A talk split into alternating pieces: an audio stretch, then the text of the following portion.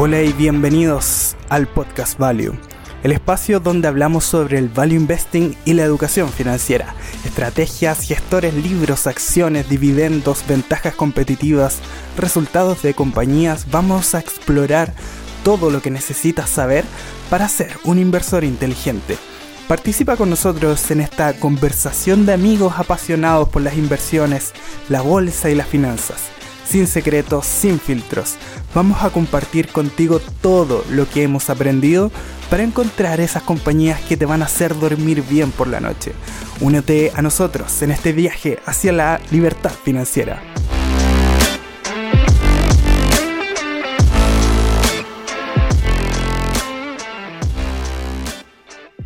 En este podcast no realizamos ningún tipo de asesoría ni recomendación de inversión. Todo lo contrario, lo realizamos con fines educativos para que usted pueda tomar las mejores decisiones de inversión basados en su propio análisis. Muy buenos días, queridos inversores. Bienvenidos a un nuevo capítulo de Pasión por Invertir y el podcast Value.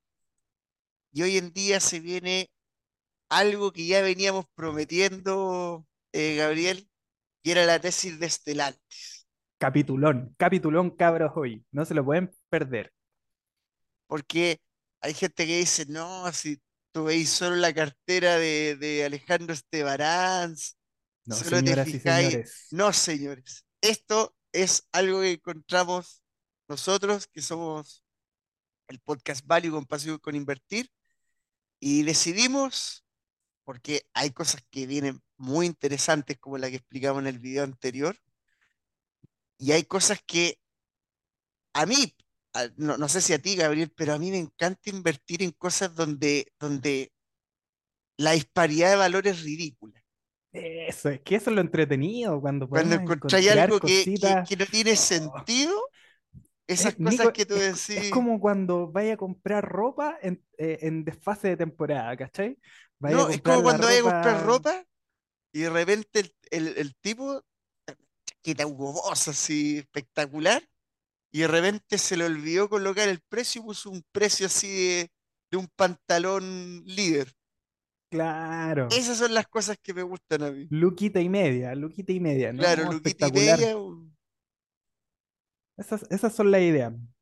Eh, queridos inversores, entonces vamos a comenzar esta tesis de esta compañía que se llama Stellantis el mnemotécnico ticker es STALA, STLA, perdón, y está eh, actualmente cotizando en la Bolsa de Valores de Nueva York, en Milán y en París, en Francia.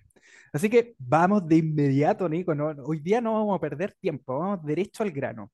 Vamos al modelo de negocio de la compañía. Como la mayoría de las personas saben, eh, que, algunos que conocen la compañía eh, por el nombre, saben que esta compañía se dedica principalmente a vender autos. Es el diseño, ingeniería, fabricación, distribución y venta de los vehículos y por supuesto todos los componentes y la producción vehicular en todo el mundo.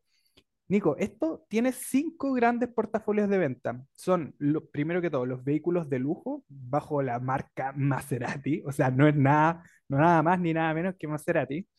Eh, segundo, están los vehículos premium cubiertos por las marcas de Alfa Romeo, eh, ese y Lancia em, está la parte 3 de los vehículos utilitarios deportivos, que sería la parte de Jeep, que eh, vamos a ver que más adelante cada una de estas eh, partes del portafolio se va desglosando por sus ventas en cuanto a los territorios geográficos que, que, cubren. La número 4 serían las marcas americanas, que sería Dodge, Ram y Chrysler. Y la parte 5, que serían las marcas europeas, que serían Abarth, Citroën, Fiat, Opel, Peugeot y eh, los vehículos Opel también. ¿Ya? Entonces, básicamente, ¿qué pasa acá? Em, ¿Cómo funciona Stellantis? Es que en su origen fue la fusión de em, dos compañías, que es eh, FCA y PSA, y em, estas dos compañías se fusionaron eh, fue fundada la compañía en el año 2021 y entonces la fusión entre Fiat eh, Chrysler y el grupo PSA. La IPO de esta compañía eh, fue en 2021, como les decía, en las bolsas de Milán, París y Nueva York. Ahora, Fíjense en todas estas marcas que están representando a la compañía. Ya de entradita nos va diciendo del tipo de empresa que estamos viendo. No es cualquier cosa, Esto, es estos son como los Procter and Gamble de, de, lo- de los vehículos motorizados. Nico. Y era, era lo que decíamos en el episodio pasado, porque eh, yo salgo a la calle, acá un par de metros, y realmente hay de esto, es- son compañías que tú puedes ver literalmente en la calle. Así que eh, es súper interesante.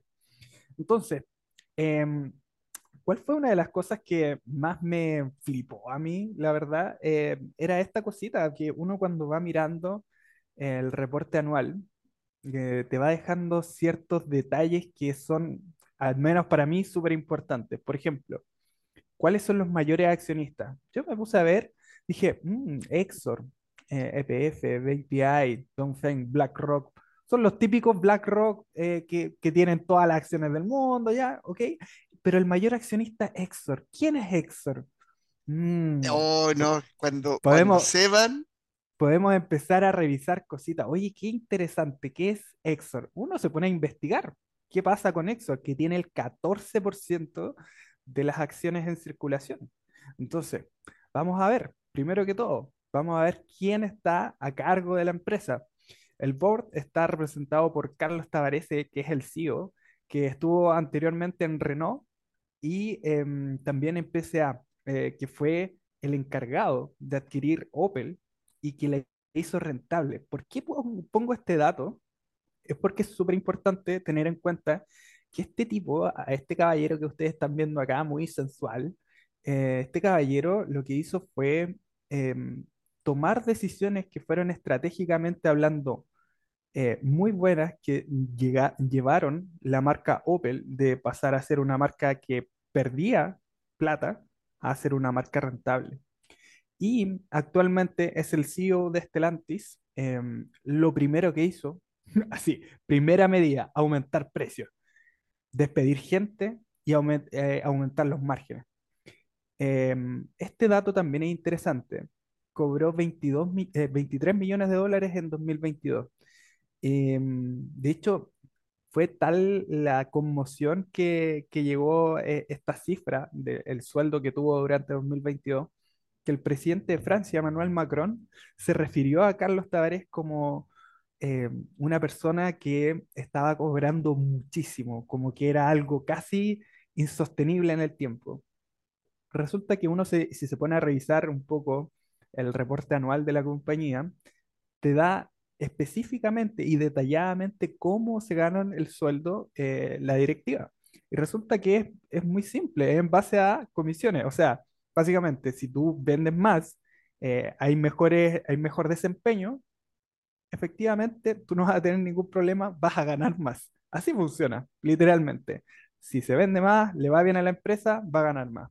Nada más. son esos bonos eh, con premios generalmente. y Son, Exacto. yo lo encuentro muy interesante eso porque yo también he visto en otras compañías y cuando de repente están esos incentivos, que de repente pueden ser acciones, eh, bonos convertibles o otras cosas, eh, generalmente impulsan a que el rendimiento de la compañía sea lo más elevado posible.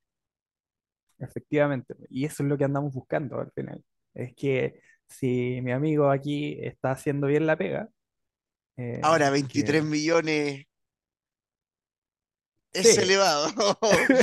es elevado. Ahora, eso sí, tengo que recalcar que eh, aparte de esta situación, de hecho, eh, como les decía, él fue eh, el, el CEO de, de PSA, que es la, una parte de la empresa que se fusionó para formar Stellantis. Em, hay un, hay una, hay una parte de la junta directiva que no le gustó que ganara tanto dinero. Entonces, ellos empezaron a tomar presiones para que se bajara eh, la cantidad de dinero que podría llegar a ganar en un futuro. Pero todavía no quedó en nada. O sea, está, de hecho, se conversó en la última junta de directorio, pero todavía no quedó en nada. Así que vamos por buen camino, se están conversando las cosas. Ahora, Vamos con el presidente de la compañía, John Elkann. Eh, Juanito Elkann, en 2010 era el presidente de Fiat. Eh, este tipo fue eh, tuvo un papel decisivo en el nombramiento de em, Emmanuel Marchione, que fue el CEO de Fiat, y el mismo eh, Marchione eh, fue el que sacó en 2015 la spin-off de Ferrari. Entonces, él ya tenía decisiones súper importantes y sabía, y se habían conversado la situación de tener un spin-off de Ferrari, porque eh, recordemos que es una de las spin-offs más exitosas que ha tenido eh, la parte glamorosa de la bolsa. Si no me Y en... equivoco, sí, fue, fue conocido como uno de los mejores CEOs del mundo cuando, eh, cuando tomó el papel de Fiat, porque había visto el desempeño y, li- y literalmente logró revertir la cosa. Ahora, ya, ya no está en parte dentro del CEO de Fiat, pero eh, fue tanto que incluso lo, lo llevan a, a la par con, con Bernard Arnold dentro de los mejores CEOs de Europa. Sí, no, es su- es súper interesante ver la historia de eh, cómo estos tipos pueden llegar a, a generar tanto valor. De hecho, eh, bueno, vamos a ver si es que en, en unos próximos episodios podemos ver mucho más a fondo la situación de los CEOs. Vamos a darle las pepitas de oro ahí más adelante. Pero em, yo le conversaba a Nico hace un par de días cuando estábamos hablando de esto y decía, le comentaba la historia este, de, de Juanito Elkan y, y es increíble, o sea, con, con un poquito más de 20 años ya estaba siendo parte del directorio de una empresa enorme, gigantesca. Nosotros acá, tranquilos, con- casi llegando a los 30 años, yo ya con 30 Yo tranquilito, no, haciendo, no haciendo un comprado ni la casa. Así que eh, es interesante ver cómo estos, estas personas manejan la presión desde muy chicos. Eh, John Elkann viene de una familia que ha tenido eh, muchas responsabilidades empresariales desde siempre. Em, y en 2011 asumió como CEO de Exor. ¿Se acuerdan quién era el máximo accionista de Stellantis? Aquí está, Exor. Entonces, ¿Qué queremos decir con esto? Cuando yo me enteré de qué estaba pasando acá, es súper interesante porque aquí estamos hablando que el máximo accionista de Stellantis es precisamente el presidente. Así que estamos con un skin in the game, pero perfecto. Ahora, claro, evidentemente ah, no es como al nivel de las small caps que hay CEOs que tienen el 50, el 60% de que acciones en cuando, cuando tú hablas de estamos large cap, hablando de, sí, estamos hablando sea, de large cap. eh, Zuckerberg no sé si tendrá más del 20%, por- no, no, imposible. No, o No sabría decirte la verdad, pero, pero sí eh, es interesante tener en cuenta ese dato, porque básicamente mi, mi amigo acá se está jugando parte de lo que es el patrimonio familiar, que eh, está, de hecho, Exor, es el 55% de lo que representa Exor lo tiene la familia de John, de John Elkann. Así que hay una serie de cosas ahí que están súper interesantes pero que básicamente representan que hay mucho estímulo para que a la compañía le vaya bien. Em, de hecho, bueno, aquí está, pa, aquí está. A ¿cuál es el portafolio de Exxon? Nada más y nada menos que em, estamos con Juventus Fútbol Club. Eso es, eh, es parte de lo que tiene Exxon, Juventus, The Economist. Y por supuesto, Fiat Chrysler Automobiles, que ahora se convirtió en Stellantis. Así que es, es bien interesante. Acá también tenemos Ferrari, eh, algo de autos saben, creo. Así como parece, parece que algo algo saben violeta. Algo saben. Uno eh, estuvo como, eh, como a cargo de Ferrari durante mucho tiempo, que, que es John Elkann. De hecho, John Elkann sale en la Fórmula Uno, así acompañando a los pilotos de Ferrari.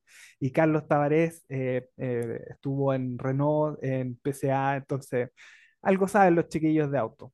Yo creo, por ahí.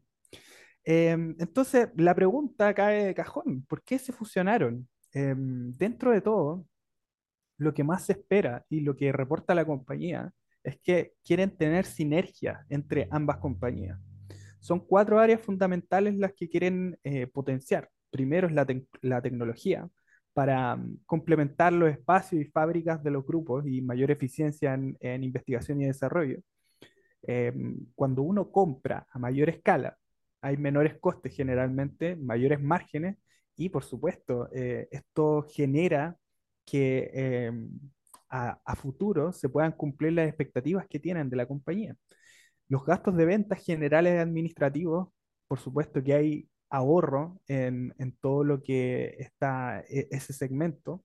Eh, donde hay más presencia, principalmente en Europa y Sudamérica, que es la parte de Fiat. Y eh, tenemos ya ambas compañías que tienen el know-how de cómo hacer las cosas. Entonces, eh, en estos casos, es todo un grupo que está comprando y vendiendo mercancías y que eh, se comparten los secretos de cada compañía. Entonces, eso es bien interesante porque ahí pueden unir eso y decir, por ejemplo, que en Brasil tienen cierto tipo de gusto por eh, cierto tipo de autos. Entonces, eso le hace eh, tener una cierta ventaja competitiva frente a otras compañías. Y lo otro que también puede ser, claro, eh, la logística, la cadena de suministro, la postventa y todo lo demás. De Ahora, hecho, en este Brasil, punto, hacer un sí, puntito, en Brasil tienen más, creo que el 30% de la cuota de mercado es vehículos Efectivamente, Stellantis. sí, es, es muchísimo, es muy alto y ahí vamos a ver, igual que en Europa, también tienen un, un- un porcentaje muy amplio. Este dato me pareció interesante. Em, a 31 de diciembre de 2022, la compañía logró 7.100 millones de euros eh, de sinergias netas en efectivo en comparación a los 3.200 eh, del año anterior.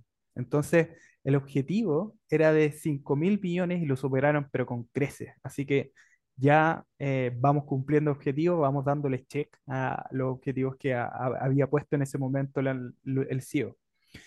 Em, en el último press release, en la parte de los resultados globales, em, acá tienen todos los números. Vamos a ver eh, estos números que son un poquito eh, los más importantes, Los que tenemos en el em, Excel, así que los tenemos en el Excel, sí, así que no se preocupen.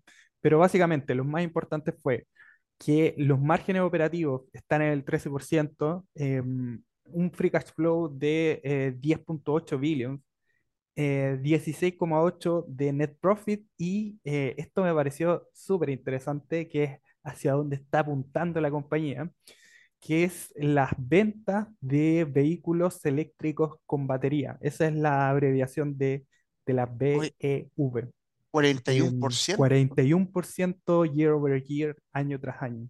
Entonces, eh, es muchísimo, muchísimo. Em, la compañía está mirando hacia allá, hacia la parte de los vehículos eléctricos de batería.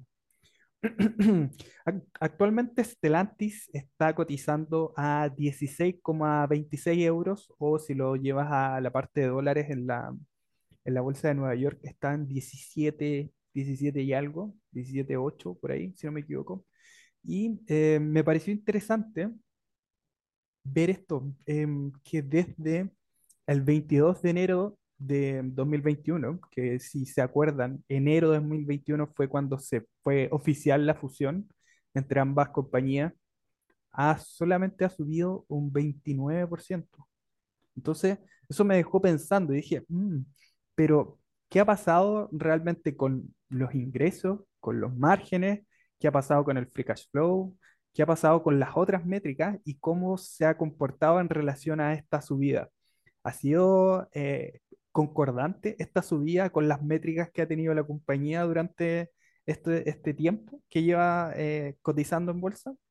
Así que ahí les dejo esa pregunta por ahora. Después vamos a ir a los números y vamos a hacer las respuestas que estábamos comentando. Eh, mira qué precioso esto, Nico. Se ve bonito, ¿no? Estas La, la son las gama de, de marcas, marcas. las marcas que tiene Stellantis. Alfa Romeo, Jeep, Lancia, Maserati, Opel, Dodge, Citroën, Fiat, Ram. Pero es que, te juro, eh, me pasa de que esto los vemos en la calle. Entonces, em, realmente eh, uno como que se pone en, en la fase Peter Lynch y dice, "Eh, claro, pueden haber ideas de inversión aquí, a la vuelta de la esquina, literalmente. Em, Mañana nuestro, nuestro usuario va a decir, oh, Dodge, Stellantis. Sí, sí, por supuesto.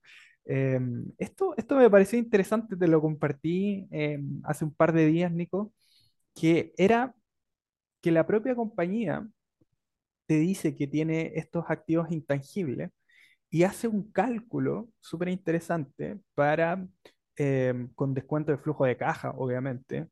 Eh, y aquí te dice que em, el valor de las marcas, eh, eh, básicamente de las marcas más grandes que tiene, están cotizando em, mucho más por encima de lo que podría eh, ser realmente lo que le está dando el valor de mercado actualmente.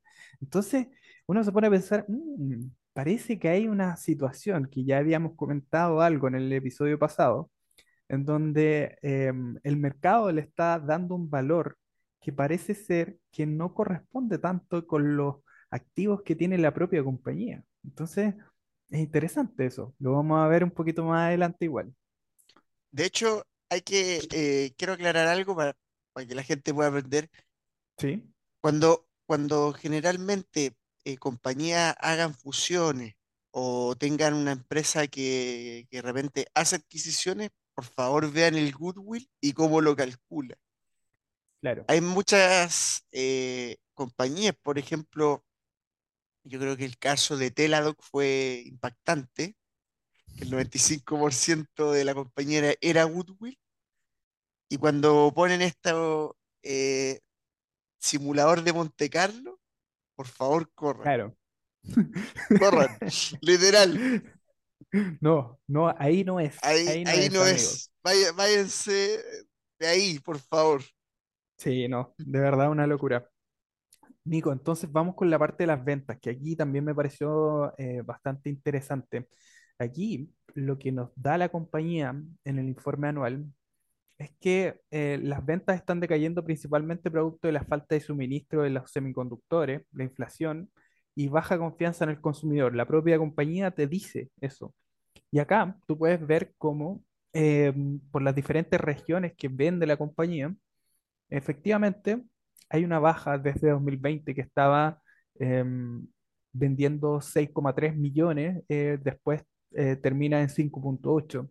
Entonces, claro, uno dice, "Mm, Hay no una parte, eh, Gabriel, que, que hay que incluir acá, claro, y es que eh, el 2020, el 2021 el dinero era gratis.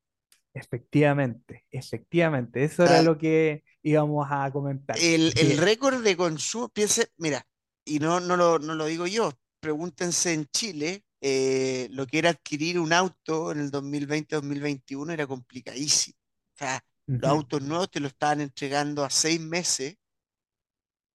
Mira, no, sé que en Chile estuvo el tema de la FP, pero en todo el mundo eh, los bancos estuvieran entregando plata gratis. Sí, sí. No, y, aparte había un, un tema súper importante porque todos los autos nuevos funcionan con estos chips, con estos semiconductores, y había una escasez de semiconductores increíble, las cadenas de suministro no estaban funcionando bien.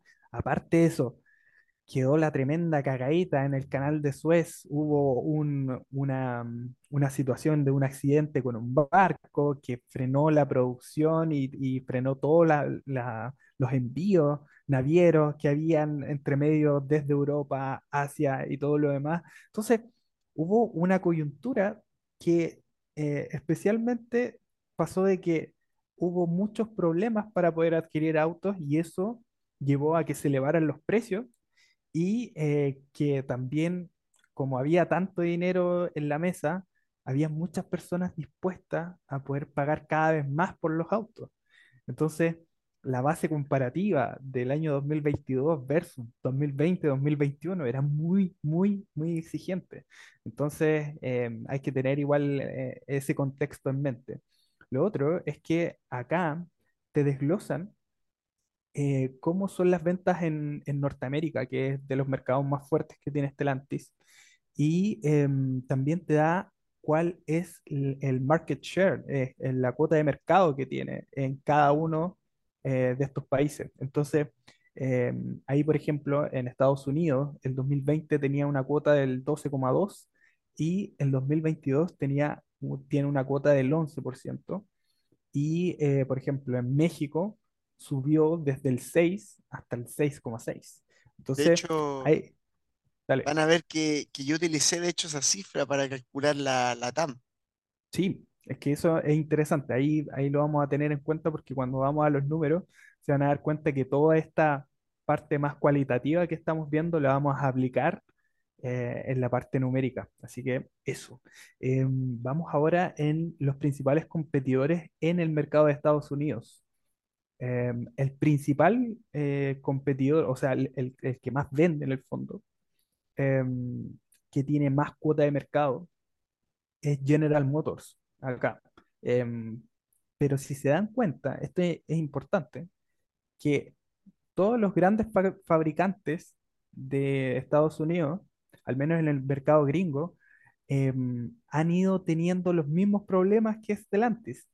Entonces, hay ciertos tipos de eh, marcas que están em, viendo crecer esta cuota, que por ejemplo sería la parte de otros, que podrían ser marcas chinas, marcas eh, eh, que Tesla, son Tesla también. Entonces, sí, y, y es bien interesante eso, porque em, aún así, Stellantis sigue estando en la cuarta posición de eh, las automotoras de Estados Unidos. Así que dato a tener en cuenta. Lo otro, eh, mis amigos dieron un, un guidance y, y esto eh, fue como lo que eh, siempre uno tiene que ir viendo, revisando.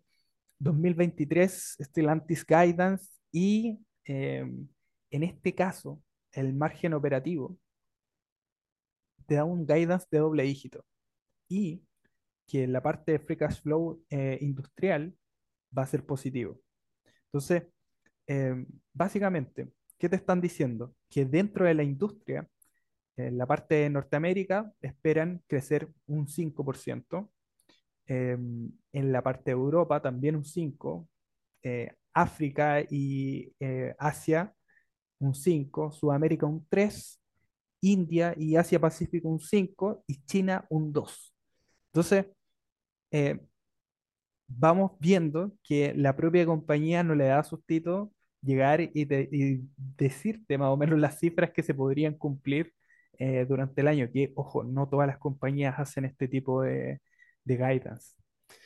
Em, y llegamos a la parte donde la compañía entrega un, un plan. La compañía lo que dice, em, ellos entregaron un plan que se llama el, plan DARE, que básicamente lo que ellos quieren es tener cero emisiones de carbono para el año eh, 2038. Es que eso yo lo encuentro muy bueno porque, por ejemplo, Stellantis está muy fuerte con el tema de los vehículos eléctricos y si tú veis algunas entrevistas de, de Carlos, tú lo ves ahí hablando del futuro, de, de una compañía que trata de cuidar el medio ambiente eh, y en el fondo comentando que el, el futuro es- son los vehículos eléctricos y, y yo creo que así va a ser. No sé si hay ya carbón cero a 2038, pero la tendencia va por ahí. De hecho, los vehículos eléctricos, Tesla está creciendo brutal. Claro, Entonces, es algo que, que yo lo veo con buenos ojos. sí, por supuesto. Vamos entonces aquí, ¿de qué se trata este, este plan DARE? Eh, para 2030, ellos están enfocados en cuatro objetivos principales. Reducir la huella de carbono en un 50% para 2030. Eh, el mix de vehículos eléctricos de batería, que el 100% de los vehículos que venden en Europa sean de em, el mix de vehículos eléctricos. Mira, bien ambicioso el plan, pero van por buen camino. Ahí vamos a ver algunas cifras. Y el 50% que sea para eh, la parte de Estados Unidos. Eh, ellos quieren ser, esto me gusta mucho, que quieren lograr eh, es que la experiencia al cliente em, sea la número uno para 2030. Quieren ser los número uno eh, en la parte de experiencia cliente y en la parte financiera, eh, hacer un por dos en los revenues y mantener eh, márgenes de doble dígito. Entonces, eh, ya te dice, oye, pero mira, son, son cosas ambiciosas, pero cumplibles. Entonces creo que me gusta cuando sucede esto. Y em, otra parte del plan es em, que esta, esta situación ya la habíamos mencionado, que es, básicamente un resumen, que es em, tener cero emisiones para 2038. La parte de los tres pilares fundamentales que tiene este plan es el cuidado, la tecnología y el valor. Em, en la parte del cuidado es tener la mitad de las emisiones de carbono para 2030, ser número uno en, Customer Satisfaction y en la parte de eh, tecnología, tener las ventas en Estados Unidos, o sea, en la, en la Unión Europea, perdón, en la parte de Europa, del 100% de vehículos eléctricos y eh, también crecer en más de un 25% eh, la parte de los revenues a Europa y otros. Y, por supuesto, tener eh, el resultado de un por dos en los revenues y un margen operativo sostenible de doble dígito. Em, esta parte creo que me, me pareció interesante y es una de las que me imagino estuviste modelando en tu análisis, Nico, que es eh, básicamente dentro de la presentación del plan DARE que ellos dan, em, está la parte financiera y ellos em, te dan un guidance de cuáles serían las ventas, primero que todo cuánto estaban vendiendo en 2021 y eh, cuánto es lo que esperan vender en 2030, que es alrededor de 300 billones. Em, también te dan los márgenes que deberían ser superiores al 12%, em, el free cash flow, cuánto sería, y la parte del CAPEX. Entonces, em, me parece súper interesante que la compañía se ponga los pantalones y diga, en esta parte es como nosotros queremos hacer las cosas. Es algo muy quizás que mm, en, en large caps, em, yo lo que he visto principalmente en, en otras compañías es que no se la juegan tanto, eh, no tienen planes y estrategias tan específicas, más bien dan guidance de aquí a, no sé, Un uno, año. dos años. Eh, lo otro es que si presentan un plan es, por ejemplo, ya a 2030, pero tenemos una cifra, eh, que por ejemplo pueden ser las ventas. Acá te están dando todo. eh, O sea, de hecho, si uno lee en el informe, em, está mucho más detallado todo esto y te, y te dicen específicamente cómo lo quieren conseguir. Entonces, mm, da cuenta de que el management en este caso creo que está bien alineado y tiene las cosas súper claras. O sea, son planes ambiciosos, pero cumpli- cumplibles de la forma en que está estructurado el plan.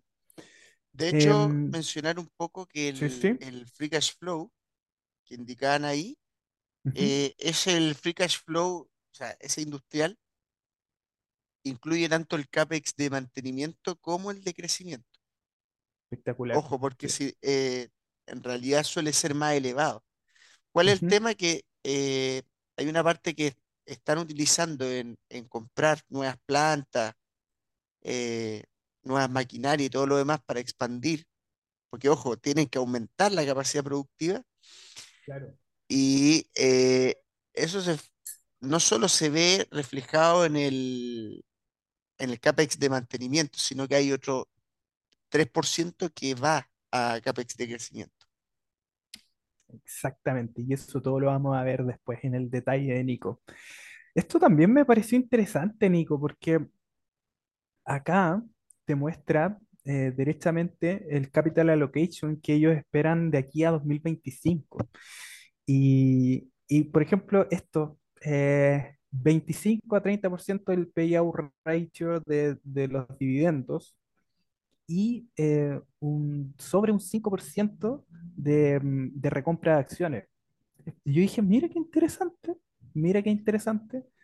Sí, Eh, de hecho, el- el- en el último informe eh, yo leí que iban a recomprar más o menos 1.500 millones, que eso, para que te hagáis una idea, es retirar más o menos 100, 100 millones de acciones, creo. Y eso al final tiene impacto positivo siempre en el BPA. A mí, si tú me vas a entender, me encanta cuando las compañías están baratas, sabe que, que es una industria barata y comienza a recomprar acciones. y lo otro, a mí, me- no sé si te pasa, pero, pero creo que en algún momento, no sé si lo, lo habíamos conversado, es que cuando ya te dan dentro de las presentaciones de la compañía el capital allocation, ya, ya te va diciendo algo. Te están diciendo, mira, así me gusta gastar la plata. Es, es como, mm, ya, ok, sí, te la voy comprando, ¿cachai? De poquitito te van incentivando no a través de este tipo de situaciones como eh, que vamos a hacer los, los disruptivos de aquí por allá. No, o sea, básicamente estamos, somos una compañía seria, tenemos un plan, un, un marco para poder llegar a los objetivos que tiene ese plan. Así que a mí me pareció interesante al menos. Una pregunta, Gabriel. Dígame, ¿Aparece cuánto es lo que van a pagar de la deuda? no lo vi, no lo vi. ¿Aquí sale o no? No. Bueno, con toda la caja que tiene. Eso era lo que... mm, No, yo no lo vi, la verdad. pero de- puede estar, pero sí no lo, no lo vi en lo que yo leí, al menos.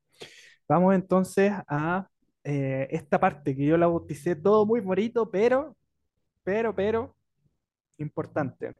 Siempre tener en cuenta los riesgos que pueda presentar la compañía, porque no todo, no todo tiene que ser tan eh, espectacular, hay situaciones que no se pueden manejar y la propia compañía te dice que hay eh, riesgos dentro del negocio y que gran parte de, eh, de lo que, del éxito que pueda tener la compañía, sus acciones, sus accionistas, es en cómo pueda manejar ciertas situaciones.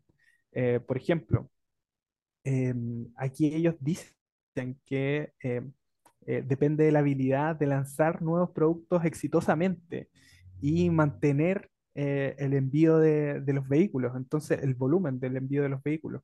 Eh, también que hay cambios dentro de los mercados financieros, esto no es algo lineal. En general, la economía tiene ciclos de mercado y hay ambientes en donde la compañía se puede no desenvolver bien también está dentro de las habilidades que puedan eh, realizar em, beneficios anticipados de ciertas situaciones, eh, cómo va a estar el impacto de la situación COVID a nivel mundial, eh, cómo van a estar la parte de los semiconductores. Entonces, hay una serie de riesgos que pueda tener la compañía y hay muchísimos más si ustedes van al informe anual, pero em, nosotros principalmente lo que vamos a ver acá es esto. Em, acá hay una especie de tesis bajista, no, no sé si llamarla como tal, como una tesis bajista, pero había un artículo que, que compartimos ahí con Nicolás y que mm, hablaba mucho de la parte de Fiat, de cómo estaba el negocio de Fiat y, eh, por, por supuesto, cómo estaba la situación de Stellantis de que al parecer lo que el mercado está viendo es que las ventas globales de Stellantis han estado bajando bastante. Entonces, acá ustedes pueden ver en la parte de abajo que están em, lo que antiguamente era Chrysler Group, Fiat, eh, después la fusión de Fiat con Chrysler, PSA, Opel eh, y PSA más Opel cuando se fusionaron. Y finalmente la parte verde es Stellantis. Si ustedes ven acá el gráfico, va desde el año 97 hasta el 2022. Estamos hablando de que el año récord fue en eh, 2007, qué curioso, ¿no? 2007, con em, la cantidad de 10.04 millones de unidades vendidas y actualmente están en 5.8. Entonces, em, ha bajado bastante la cantidad de unidades vendidas desde eh, aquellos años de más gloria. Y lo otro es que eh, ha ido bajando también la, la cantidad de market share, o sea, la cuota de mercado, perdón, de, em, de, de Stellantis en las diferentes regiones. Por ejemplo, em, no, no en todas, pero por ejemplo, en el caso de eh, Europa, eh, la cuota de mercado que tenía en 2021 era el 22 y ahora está en 20. En, eh, en Estados Unidos o en la parte de Norteamérica estaba en un 11,52 y ahora está en un 11,11. En la parte de Sudamérica suma un poquitito, desde el 1912 hasta el 1927. La parte de África y la zona baja europea em, ha disminuido un poquitito desde el 4,59 al 3,97 y en la parte eh, asiática ha aumentado un pequeño porcentaje em, en la cuota de mercado. Entonces, básicamente, eh, explica este artículo que em, hay ciertos tipos de eh, marcas y vehículos que han ido cayendo, pero que en general todas las grandes marcas han ido vendiendo y perdiendo cuota de mercado por toda la irrupción de Tesla, las marcas chinas y todo lo demás. Entonces, hay que tener ese factor en cuenta. Y eh, lo otro también es em, que em, en esta parte estamos viendo cómo han ido las ventas de Stellantis respecto al top 10 de, em, de manufactureros de vehículos, principalmente en, en, las regiones principales del mundo. Entonces, Ahí pueden ver cómo están los datos de Toyota, Volkswagen, Hyundai y Stellantis. Está debajo de, de, Hyundai.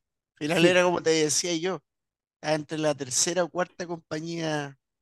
Efectivamente, y que eh, son, eh, son compañías muy grandotas. Hyundai tiene eh, muchísimo, bueno, una de las cosas que leía era que los modelos Tucson de Hyundai habían, habían tenido mucho éxito y que Stellantis se había quedado un poco atrás con la evolución de nuevos modelos y de presentación de nuevos modelos, sobre todo en la parte de vehículos no eléctricos.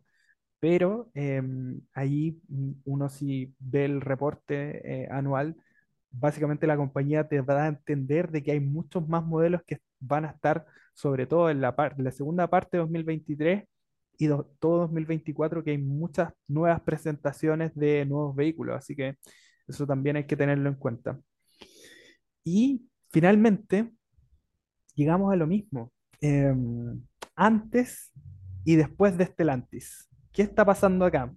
Que el artículo termina con la conclusión de que si bien Stellantis es un grupo de, eh, de una marca de que, creadora de automóviles y vendedora de automóviles que ha tenido disminución en las ventas, eso está correcto, pero que al mismo tiempo eh, hay una amplitud de márgenes que es eh, evidente. Entonces, desde este margen hasta acá hay una, una gran diferencia.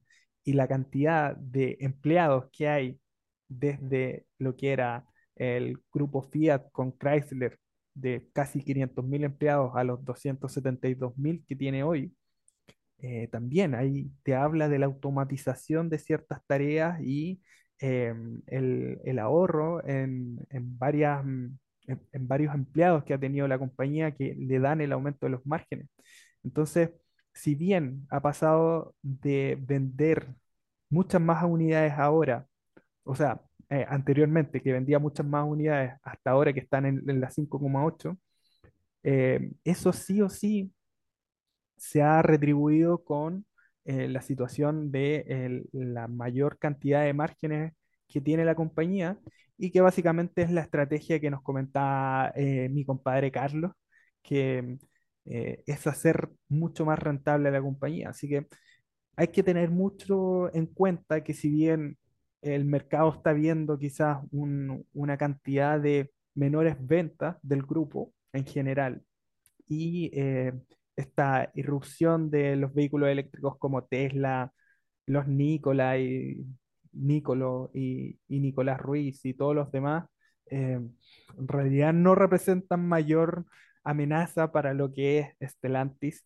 eh, según lo que estamos viendo nosotros. Así que eh, vamos ahora a la parte de los números. Sí, básicamente están diciendo, da lo mismo si vendo menos estoy aumentando precio y la gente me lo está pagando. Efectivamente, efectivamente. Básicamente es. Cuando vendemos menos, estamos aumentando precios y la gente igual los paga. Porque aparte también tenéis que tener en cuenta que los modelos que están sacando nuevos, hay varios que estábamos comentando que eran las camionetas RAM y que son tremendos pedazos de vehículos y que se venden eh, en un precio medio muy caro. Entonces hay que tener en cuenta eso. De hecho, vamos, vamos a los números. Vamos a los números, vamos a los números. Dejar de compartir, vamos a los números.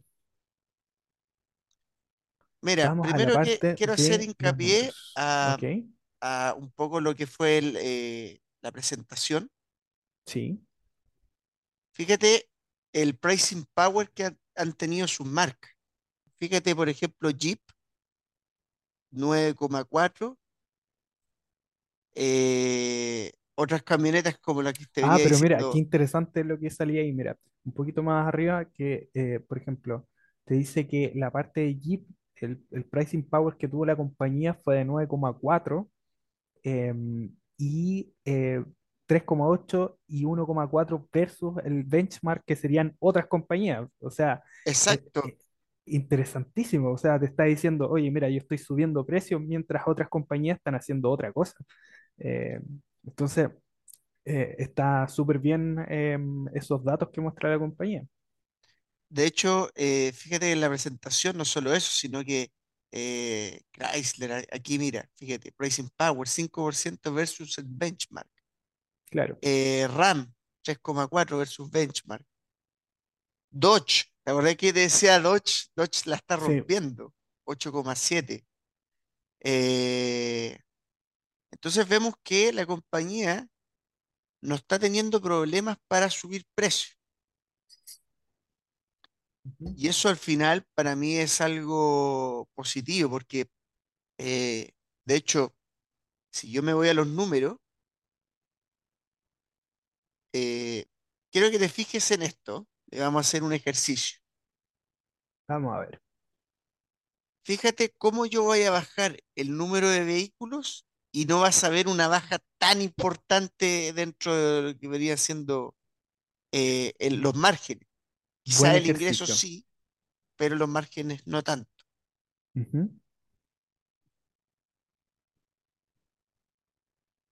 Fíjate, sí, claro, decimos a 5.000 el, el número de vehículos, fíjate que el margen se sigue manteniendo.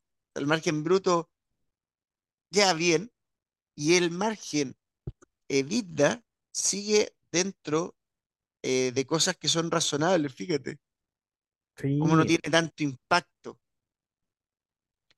Y eso es porque al final, ahora, igual cae el IPS. claro, No, no, no sí, es que, no es que en el fondo se la lleve gratis. Eh, vas a tener un margen neto del 9,34 al 7,81. Pero decirte, eh, Gabriel, esta compañía no está tan eh, fuerte en lo que vendría siendo los costos fijos, al contrario como otro tipo de compañías más eh, industriales. Y eso al final es positivo, porque al final, eh, ¿qué es lo que pasa? Por ejemplo, las compañías cíclicas de nivel uno ujú, esta parte de costos fijos, fíjate que la parte de costos fijos por vehículo es de 2.700 dólares, Ya, perfecto. perdón, euros. eh, Ok, sí, pues sí, ellas reportan en euros. Y eh, lo que termina pasando es que al final todo va en el costo variable.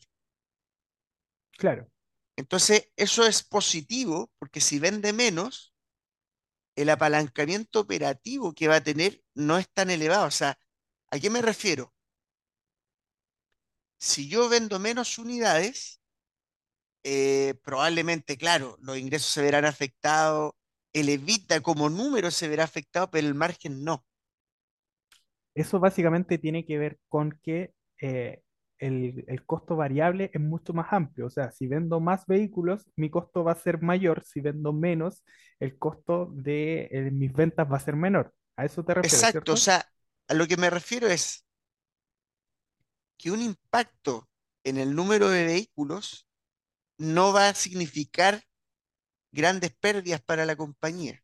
Efectivamente, porque el, el costo fijo que tiene, o sea, el costo, el, el, el- break-even que tiene la compañía, eh, no es tan alto. O sea, es un, costo menor y que con cierta cantidad de unidades vendidas ya puede solventar la compañía. Entonces, Por ejemplo, ¿dónde está la variable a ver? El precio. Por ejemplo, aquí voy a hacer, ojo, no es lo que yo creo, pero es para que se fije. Igual te estáis lanzando, No, no, no, pero de, quiero, quiero que de se, quiero 30 que se mil a fijen. 25 mil.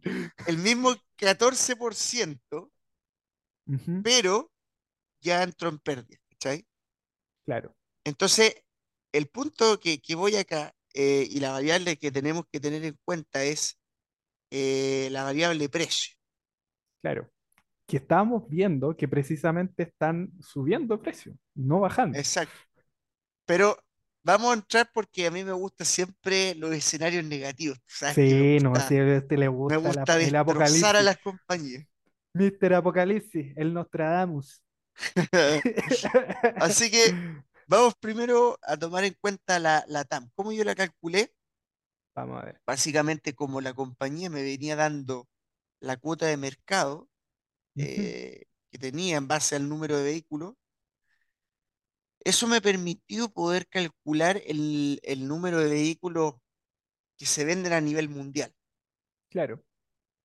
Ojo que yo discrepo un poco de esta cifra, de las cifras anteriores, porque hay confusiones, por ejemplo, en lo que venía haciendo la cuota de mercado que tenía Fiat Chrysler eh, con otras marcas. Entonces, discrepo un poco, pero creo que ya el 2020-2021, cuando ya se hace la fusión y todo, y ya se declara que es Stellantis como grupo empresarial, tiendo a pensar que la cuota de mercado va más eh, siendo algo más realista.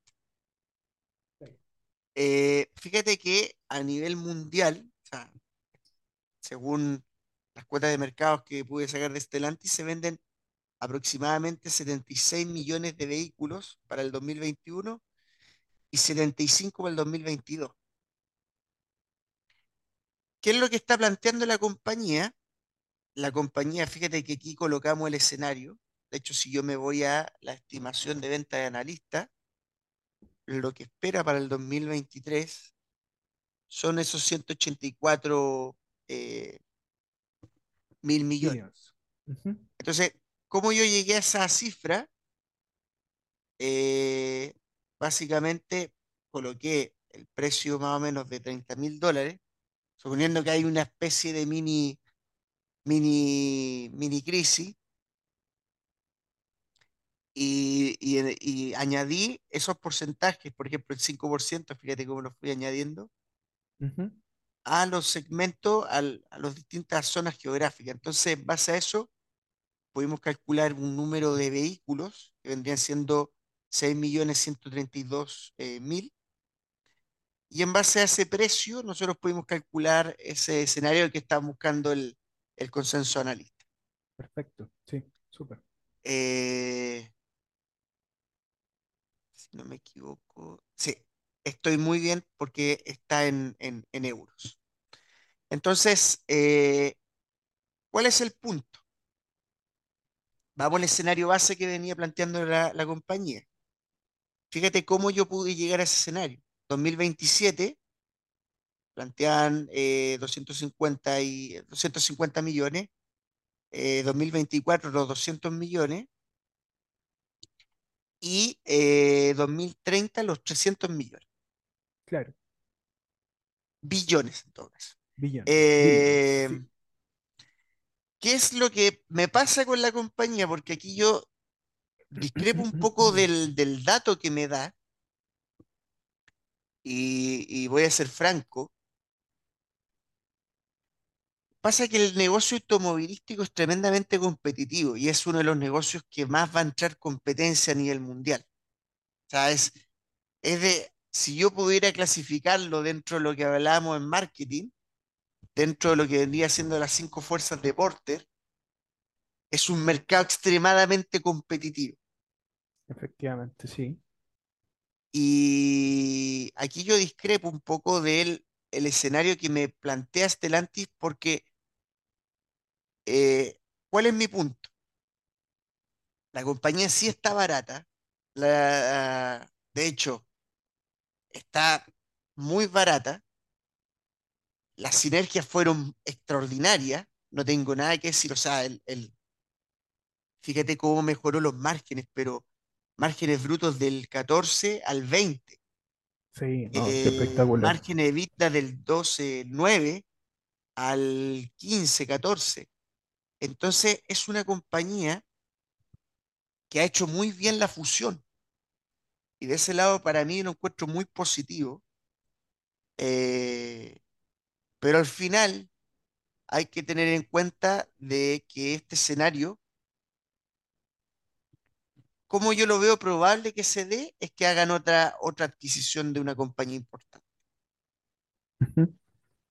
Probablemente si compraran con la caja que tienen, perfectamente lo podrían hacer.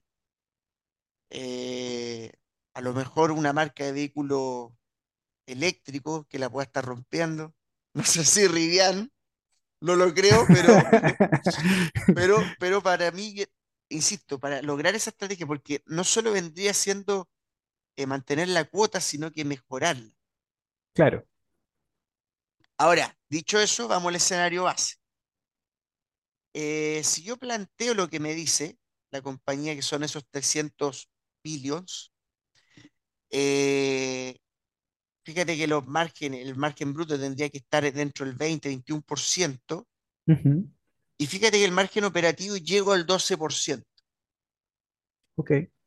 Para eso yo tendría que vender, y esta es la cifra que, que te quería mencionar, 7 mil, eh, 7 millones y medio de vehículos para el Ujú. 2030. O sea, es, es una cifra prometedora. Claro. Fíjate cómo la compañía en el fondo la ha costado. Aquí fue la fusión. Entonces, es algo que, que para mí es prometedor. Es- es inte- o sea, ¿qué es lo, qué es lo interesante acá? Nosotros ponemos en, eh, en la mesa los datos que da la propia compañía y los cuestionamos. Esa, esa es la idea de esto. O sea, yo le puedo creer a la compañía o puedo no creerle. Nosotros generalmente somos más de la idea de no creerle a la compañía y em, básicamente penalizar un poco por ciertas situaciones que se puedan dar y eh, dar valores más conservadores de las métricas que, que da la propia compañía. De hecho, eh, te quiero mencionar algo, porque no solo sería que tendrían que vender 7 millones y medio, sino que el promedio por vehículo tendría que ser de, cuare- de 40 millones, perdón, 40 mil 40.500 500 dólares euros. o euros, sí. Ahora, igual como va la inflación, no lo No, veo tan... pero es que el, puede ser, ese es un punto. Pero el problema de esto, Gabriel, es que la compañía como Fiat Chrysler no tenía tanto pricing power. Claro. Por lo tanto, me faltan datos para saber si es que ese pricing power puede llegar a mantenerlo. O sea, es que si, si tenemos en cuenta, porque parte de lo que te dice la compañía igual, que es para llegar a ese plan, es que tienen que empezar a pasar, por ejemplo, de, em, ¿te acuerdas cuando habíamos conversado del portafolio de marcas, que en la parte número uno era marcas de ultra lujo, que era Maserati? Eh, Claro, actualmente Maserati representa el 1% de las ventas y ellos pretenden pasar hasta el 3%. Entonces, en una de esas, si es que se da la oportunidad de ocupar la caja de la compañía, ¿por qué no quizás comprar algún, alguna marca de autos de lujo que pueda llegar a, a es tener que un pricing power superior? Podría eh, eventualmente darle eh, la opción a la compañía de poder llegar a esos 40 mil euros. Yo creo que orgánicamente no lo, yo lo veo difícil. Sí, Fíjate, fíjate, difícil, sí. fíjate lo que proponemos de pricing power. Más o menos un promedio de un canción acá. 4%. Difícil, muy difícil. Sí, no es, no es tan simple la situación. bueno, los costos, los costos de venta los elevé muchísimo, Sí. pero, pero es porque en el fondo para, para calzar los márgenes. Eh, los costos fijos, claro, dentro de lo que vendría siendo lo normal también. Pero el punto es, eh, o sea, veamos qué pasa en esto. Yo creo, sinceramente, que para lograr este, esta estrategia va a tener que comprar una otra, eh, una o dos compañías cototas. O sea, Claro. empresa grande, que en el fondo le aporte inorgánicamente por lo menos 1.500, eh, un millón y medio de vehículos más. claro. Eh, ¿qué otra cosa interesante? Es que eh, replicamos exactamente lo que el escenario que ellos plantean y la compañía pasaría de tener un IPS de 5,34 a 8,89. No es un IPS tan creciente, pero el tema es que en una, una industria tan competitiva como esta hay que mantenerlo. Ya es difícil mantenerlo y hacerlo crecer es aún más difícil. Sí. Ahí estamos suponiendo un crecimiento más o menos de cuánto, del 8 por ahí, Claro, como un del IPS, 8%. más o menos. Eh, el KGR, fíjate, a ver, dentro de todo, Más o menos. un 9,47%. Ah, no andábamos tan lejos, claro. Igual, igual es, Eh, es- retador. O sea, es eh, retador. sí, eh, o sea, teniendo en cuenta de que hay una serie de pasos que tiene que cumplir, lo que estábamos diciendo, crecer inorgánicamente a través de fusiones y adquisiciones, em, crecer a través de la recompra de acciones, y también hay una que parte que destina al el- no, no te dividendo. dieron, no te dieron cuánto es lo que podrían recomprar y no, no hay un dato del IPS, Claro, hay, hay datos de los márgenes. En base a eso, el margen, o sea, lo que podría llegar a ganar la compañía son 27 billions en net income, dado el caso que plantea la compañía. Y eso al final, a un PER de 8 veces, básicamente eh, la compañía debería valer unos setenta y ocho coma treinta y seis dólares por acción. Eso al final, con una claro, compañía que, que estaba hoy en día, eh, si no me equivoco, el valor está en 16. 16, sí. Ah, mira, aquí tengo el valor actual, lo tengo en 15. Ahora eh, hay que plantearlo en 16. Yo lo tengo en, a ver, Dado está este en 10, escenario, ajá, claro, dado este escenario, la compañía debería valer unos setenta y ocho coma dos dólares, que sería multiplicar por cuatro coma ochenta y nueve. Mira qué Eso suele, suele ser muy, esto, esto se ve muy interesante, pero como digo, es prometedor. Ahora, fíjate cómo ya la compañía te podría multiplicar por 3, y eso es lo que veníamos hablando. Es que claro, Nosotros no ese, necesitamos eh, que la compañía crezca, sino que es una compañía prácticamente value. Entonces, al final, eh, lo que tendríamos que cachar es que la, la compañía le vea valor. Ahora, ¿por qué podría multiplicar por 3? O sea, estamos hablando de que la compañía está muy barata. Y es lo que te venía hablando, Gabriel. Esta caja neta, esta hermosa caja neta, es lo que le da 7,49 pesos, perdón, de euros. euros, euros por acción extra. Al final, eh, fíjate, si yo quitara esto, o sea, todavía había mucho valor, pero son más o menos unos 7 euros que aporta. Entonces, eh, importante tener esto en cuenta, porque al final tenemos un margen eh, de seguridad en cuanto a que esta compañía no tiene una deuda tan elevada y que la tiene a tipo fijo.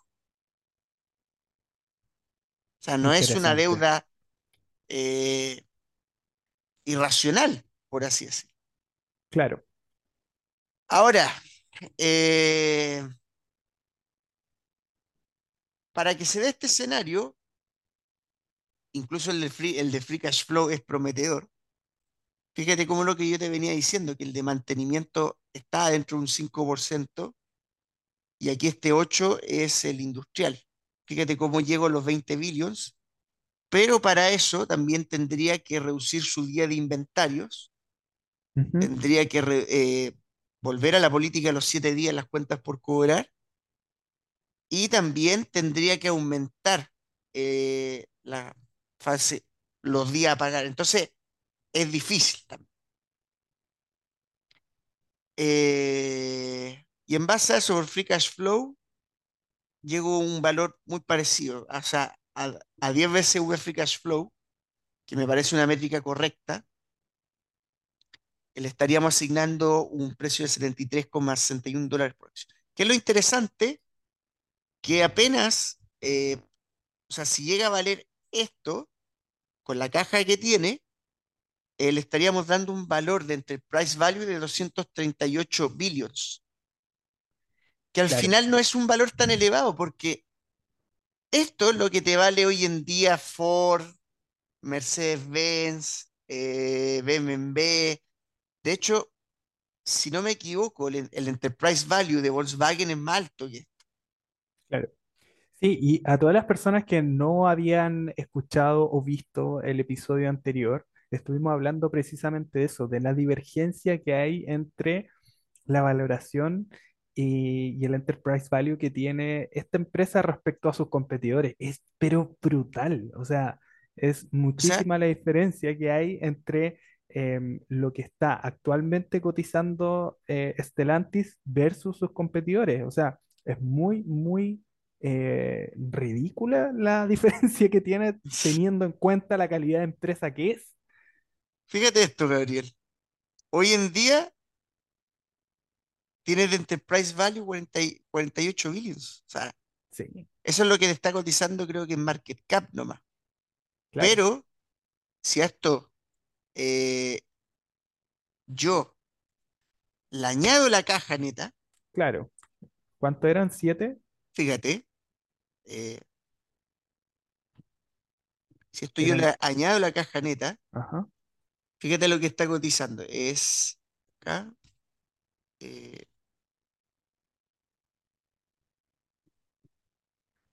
La fórmula de Nicolás.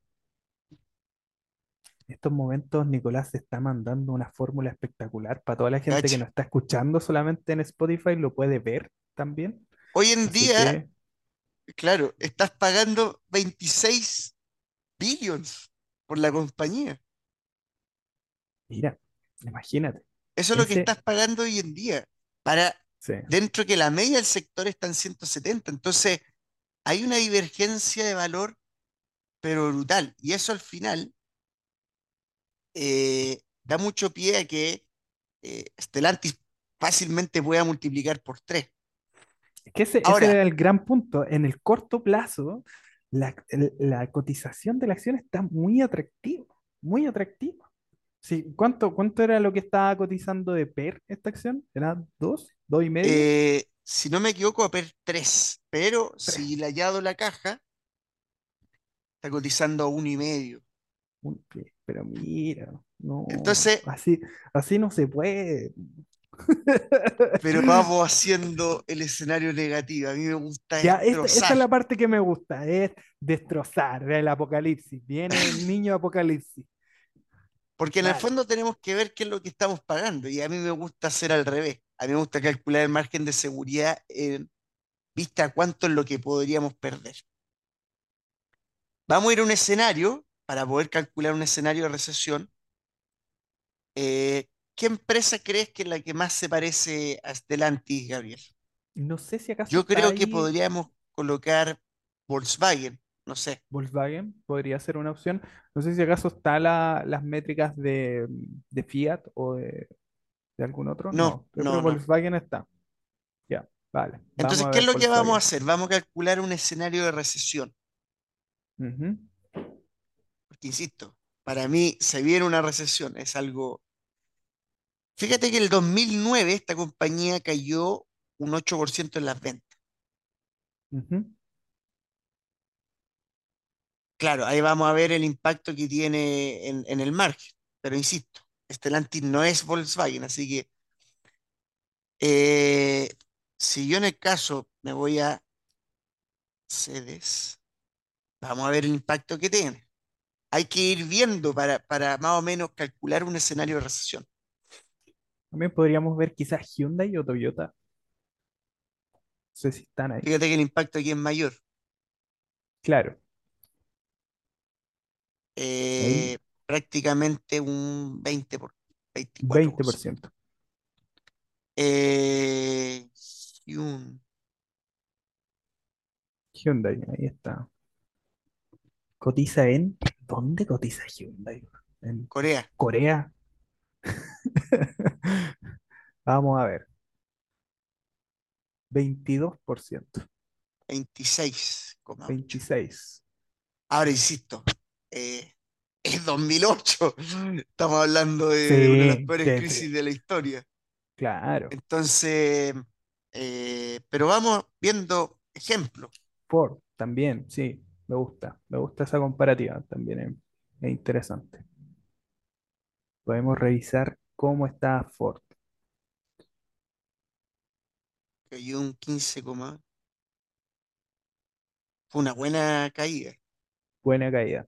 Un 15, un 20 Eh, de hecho, mira, lo que podríamos a lo mejor poner el 2020. también.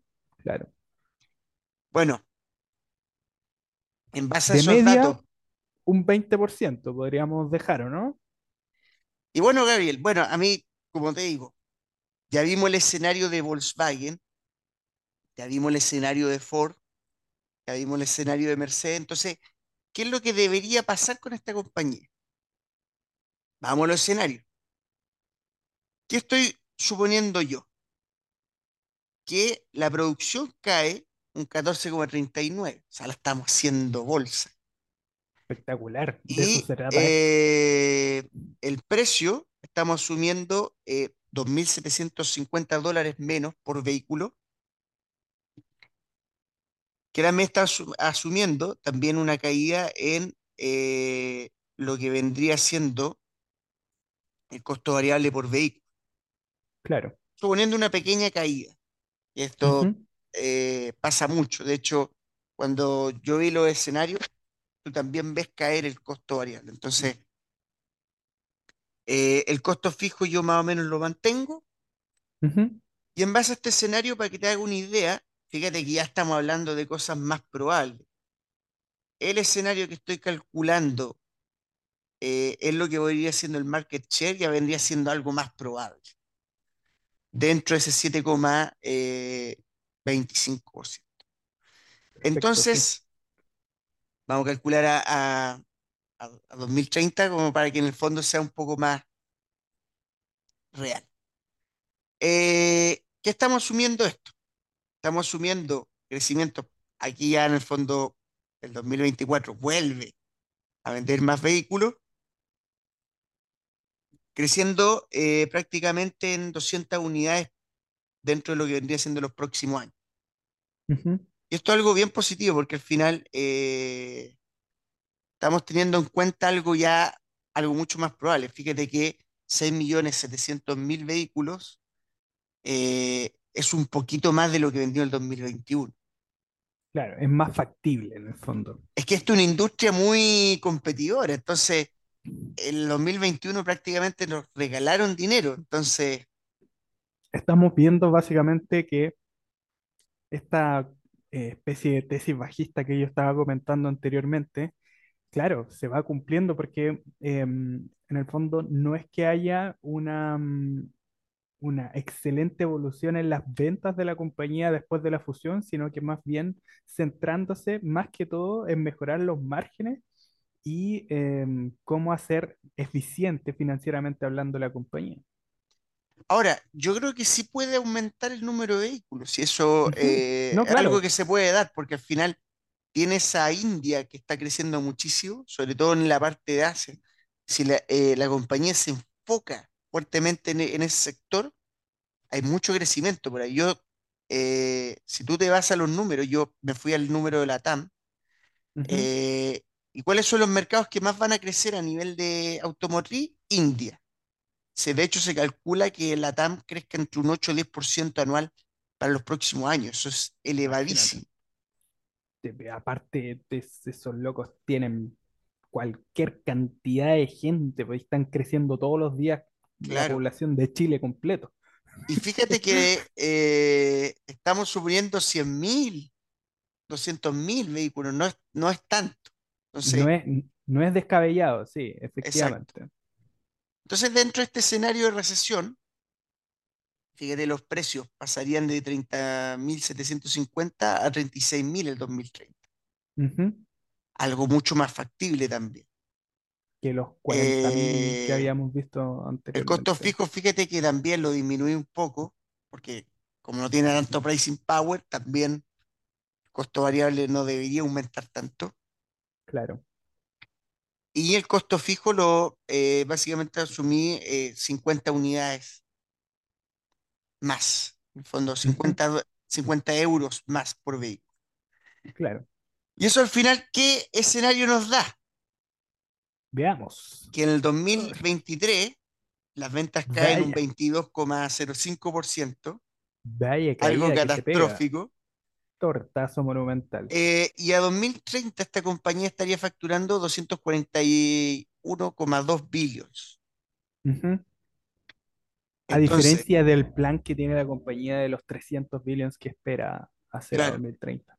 fíjate el margen EBITDA pasa del 14 al 8,8, algo que venía siendo más lo que de siendo la media con Fiat Chrysler. Claro, Eh, el EBIT también, más a la media lo que, como lo que venía siendo el Fiat Chrysler. Descontando que este escenario es algo donde estaba el dinero gratis, donde la inflación fue elevada y todo lo demás. Ahora, después obviamente se debería tender a normalizar, pero ahí claro. vamos. Y en el fondo el net income, fíjate que pasaría de 9,34 a 3,21, cayendo un 73,21%. Chan, O sea, aquí ya estamos, no es algo que yo creo que sea factible, pero quiero que analices cuánto es el margen de seguridad que me da la compañía a partir de esta caída.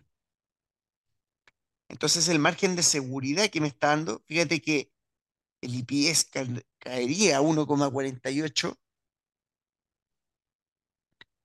a un PER de 8, que es la media del sector, Claro.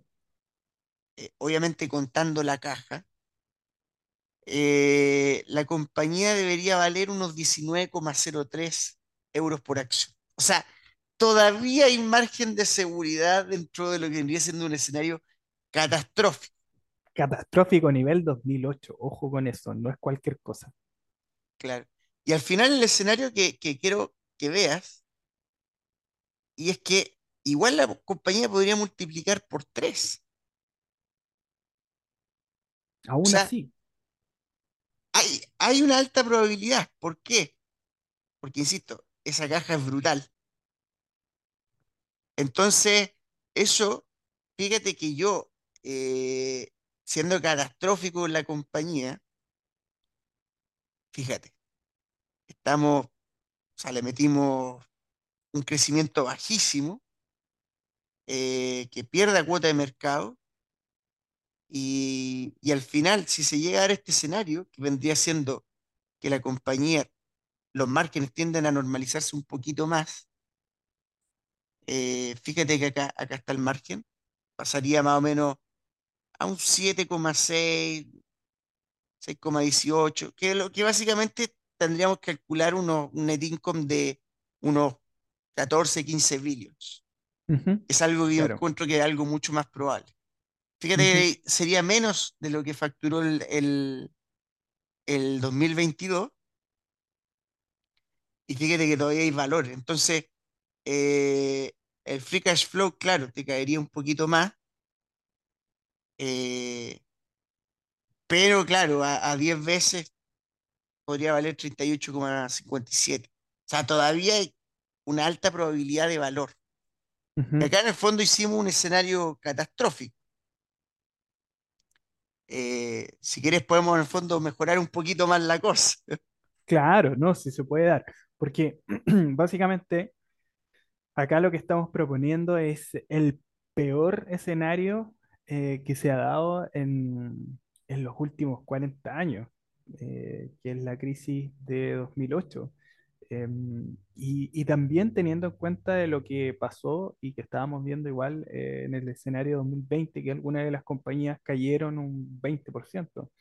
Entonces, eh, aún así, es increíble que eh, todavía queda eh, mucho margen de seguridad. Entonces, desde ese punto de vista, se ve interesante, interesante. Mira, Ah, Vamos a aplicar un precio que, que vuelve ya a lo que vendría siendo eh, el precio en, en el 2024. Insisto, acá podría aumentar también el, el- el número acá, no, no tengo problema. Eh, podemos aumentarlo a 6 y de ahí vamos a ir creciendo que, que vaya aumentando a 200. Eh, no sé si te gusta este escenario, Gabriel. Básicamente estaríamos diciendo que en el 2030 el precio podría aumentar a 37 mil dólares vendiendo 6,8 millones de vehículos, Millones. que al final seguiría siendo algo, o sea, seguiríamos bajando. Me, me parece más factible que el anterior. El, el anterior es bastante más catastrófico. Este Claro, estaría mucho más dentro de la línea que se podría dar, eh, la parte eh, como más baja incluso de la valoración que le puedas dar a la compañía.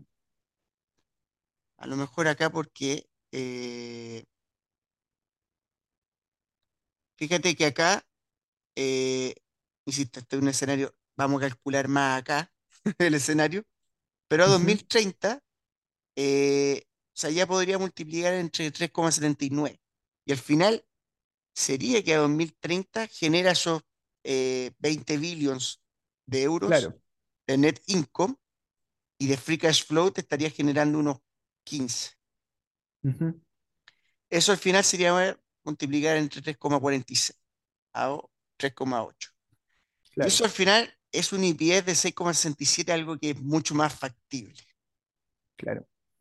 Fíjate que aquí podemos hacer escenarios también, no hay ningún sí, problema. me sigue pasando de que em, la valoración de hoy respecto a, a lo que pasa en, en sus competidores me sigue haciendo mucho ruido. Es- ese es el gran punto, creo yo, de, de esta situación. Exacto, es una situación especial, básicamente. Y eso al final lo- el- hace que, que, que, que la cosa sea atractiva hoy en día. claro. Entonces, al final es, es eso, Gabriel, que, que es una compañía que está ridículamente barata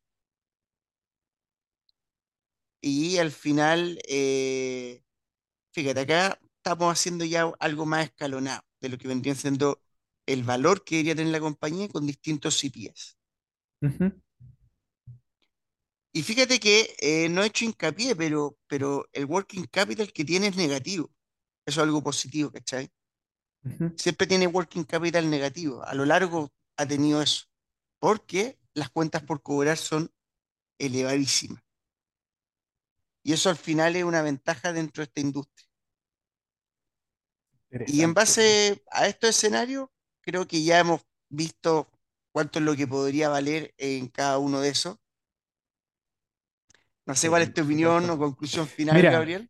mira, Nico, la verdad es que de todas formas, em, definitivamente siento que eh, la compañía se está poniendo, desde mi perspectiva, unas metas que son eh, bastante ambiciosas, que puede ser que no se cumplan, eh, pero también puede ser factible que las puedan cumplir si es que siguen el plan eh, derechito y les salen algunas, algunas cositas. Hay un, hay un Para hito mí tendría que, ser M&A. eh, es que ese es el punto, a eso voy.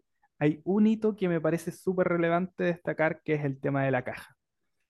qué es lo que hagan con la caja es lo que finalmente va a dar el resultado de Stellantis. Pero personalmente lo veo como una situación en donde em, hay una compañía muy castigada, muy, muy requete contra castigada respecto a sus competidores, y veo un escenario en donde eh, podría perfectamente eh, comprar acciones de la compañía, esperar una reversión a la media y listo, y me salgo. Ahora, Fíjate cómo la por favor, compañía, Mm. déjame i- hacer hincapié en esto, por favor, Nico. Por favor, esto no es recomendación de compra ni de venta. Usted sabe que tiene un disclaimer adelante al principio del capítulo. Nosotros no le estamos recomendando que compre o venda estas no, acciones de aquí esta estamos compañía, enseñando. Sí, no, claro. Estamos aprendiendo también eh, a ser eh, este, estos modelos y aprendiendo el estudio de las compañías. Así que en realidad eh, lo que buscamos es generar valor a la gente que nos está viendo y nosotros también poder ir aprendiendo con ellos. Y bueno, Gabriel, yo creo, y mi punto final es, si la compañía puede lograrlo, yo lo veo difícil, salvo que haga algo. La compañía tiene un excelente track record. No he contado lo que debería valer Maserati, fíjate, Maserati, eh, porque acá tengo el número de, de vehículos que genera. Y, o sea, no solo eso, porque si hiciera un spin-off de Maserati, eso también podría ser algo muy interesante. claro, eh, porque, ahora estamos haciendo el, ejercicio contrario. Hicimos cagar la compañía literalmente, la botamos por el piso, pero ¿qué pasa si es que le salen algunas cositas? Si dice, se vienen cositas. Ya vimos que el, el presidente de la compañía Elcam, eh, o Elknam, no me acuerdo ya bien de cómo se pronunciaba el apellido, pero él estuvo y fue parte de lo que fue la salida del spin-off de Ferrari. Así que algo sabe el tipo de eh, hacer aflorar valor en compañías automotrices. Así que ahí Nico se está eh, poniendo en cómo podría ser un eventual spin-off de Maserati. ¿qué es lo interesante? Que Maserati, eh, fíjate que acá la compañía está vendiendo aproximadamente unas 25.000 unidades, que eso es lo que está vendiendo. El tema es que el precio que vale un Maserati eh, en los deportivos son de 300.000 y en los que son vendría siendo más, así como una Porsche Cayenne, eh, más tipo Jeep, eh, vendría siendo 90.000 dólares por ahí. Eso es lo que valdría perfecto. un Maserati. Entonces, vamos a asignar, yo creo que un precio medio, eh, encuentro adecuado, unos 120.000, Sí, yo estaba pensando en 150 mil, pero está mejor, 120 mil. Sí. que al final, fíjate que la compañía está generando 3.000 millones, o sea, de esos eh, 184 que se pronostican, 3.000 millones pueden salir de Maserati. El problema y el tema es cuánto es lo que te genera, porque al final Maserati dentro de un múltiplo medio, esos 3.000, eh, en los márgenes netos que tienen, eh, aproximadamente un 15%, tomando en cuenta la media entre Ferrari y Porsche. Entonces, Claro, si yo eh, pongo este escenario, o sea, 450 millones, eh, a un múltiplo de 25, yo también podría dar, o sea, 25 veces. 11.250 millones es lo que te podría salir una spin-off de Maserati. Claro, Y eso al final habría que restárselo también a, a- a a esta Stellantis. compañía. Sí, Entonces, tú tienes una compañía que hoy en día vale 26 billions claro. menos los 11.500.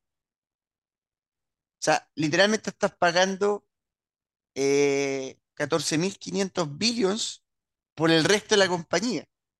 Claro, es una verdadera locura. O sea, que ese es el punto. Y estamos viendo que sus competidores están con valoraciones de 130, 160.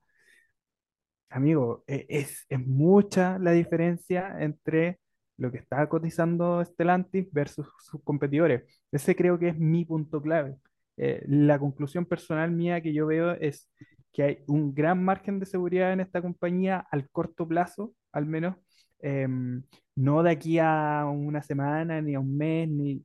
No, pero dentro, no pensando en tener las acciones hasta 2030 no, no estoy pensando en un escenario como ese, sino que más bien en una reversión a la media de una valoración que está muy baja. Nada más que. Fíjate que yo hice ese escenario porque quería mostrarte cómo podía llegar a variar el EPS. O sea, nosotros sabemos que hay compañías compounders, pro- probablemente GoEasy en el 2030 el EPS sea de 50 dólares canadienses por acción, ¿cachai? claro. Algo mucho más elevado. Pero esta compañía ya para mí vale, podría llegar a valer 45 dólares si es que no ocurre un escenario de recesión. Claro. Entonces eso lo hace muy atractivo. Sí, no, definitivamente. Oye, Nico, em, entonces, tenemos hoy esta tremenda, tremenda tesis de Stellantis. Ya vimos todos los factores de riesgo que tiene la compañía, penalizamos la compañía mediante el modelo que nosotros usamos, hicimos una historia breve de qué es lo que hace la compañía, a qué se dedica, eh, cuál es el, eh, cómo, eh, a qué se dedica el CEO, cuál era su historia, el presidente que tiene skin in the game, que tiene un porcentaje relevante de las acciones de la compañía. Eh, y próximamente estaremos dando eh, mucha más información sobre lo que nosotros podríamos eh, aprender de los CEOs. Eh, vamos a estar, si no me equivoco, haciendo un episodio especial sobre un libro en particular que se llama The Outsiders y que eh, nos va a dar grandes guías y pautas de cómo encontrar a los CEOs que pueden hacer bien las cosas. Esto va a estar probablemente en el próximo episodio. No me quiero quemar, pero yo creo que sí. Y em, lo otro, Nico, es que creo que eh, lo que estamos viendo acá es una disparidad en la valoración de una compañía grandota, que eh, en general uno como que cree que este tipo de, de diferencia de valoración o de ineficiencias de mercado, como lo quieras llamar, se da solamente en, la- en las compañías más pequeñas, en las small o mid caps, pero estamos viendo que esta es una compañía grandota y que ahí está. Por eso le he ganado cariño a las cíclicas. Sí, no, es bonita, bonita la, la Porque de repente, de repente hay cosas que son ridículas. Y bueno, la importancia de los KPIs, porque al final tú puedes ir modelando escenario y ya vimos que incluso haciendo caer las ventas un 22% y el EPS un 70%, eh, vimos que todavía hay valor. Entonces, sí, claro, a lo mejor eh, habría que descontarle la caja, pero no sería justo porque al final es, es bastante, pero a lo mejor lo máximo que podría, pero hasta un, un escenario catastrófico, eh, que claro, o te sea, caiga a 11,8, claro, pero habría que, habría que, habría que verlo. Pero el, el sí. punto es, ya penalizando la compañía, eh, hay mucho valor. Entonces, al final, eh, eso es lo que yo podría rescatar. Chiquillos, ha sido un verdadero placer estar nuevamente con ustedes. Eh, recuerden que estamos eh, muy presentes en las redes, en Instagram como arroba el podcast value, en Twitter, en Threads próximamente, la nueva red social. Ojo con eso. Eh, también comentarles que estamos sacando nuevo episodio todas las semanas y por supuesto en nuestra casa matriz prácticamente en el canal de YouTube de Pasión por Invertir que eh, le agradecemos a todas las personas que nos han estado comentando últimamente, muy buena onda, eh, nos han pedido eh, algunos datos de eh, la planilla Excel que estábamos utilizando anteriormente, así que nada, pues eh, que tengan una linda semana y nos estamos viendo próximamente. Así que hasta luego, queridos inversores.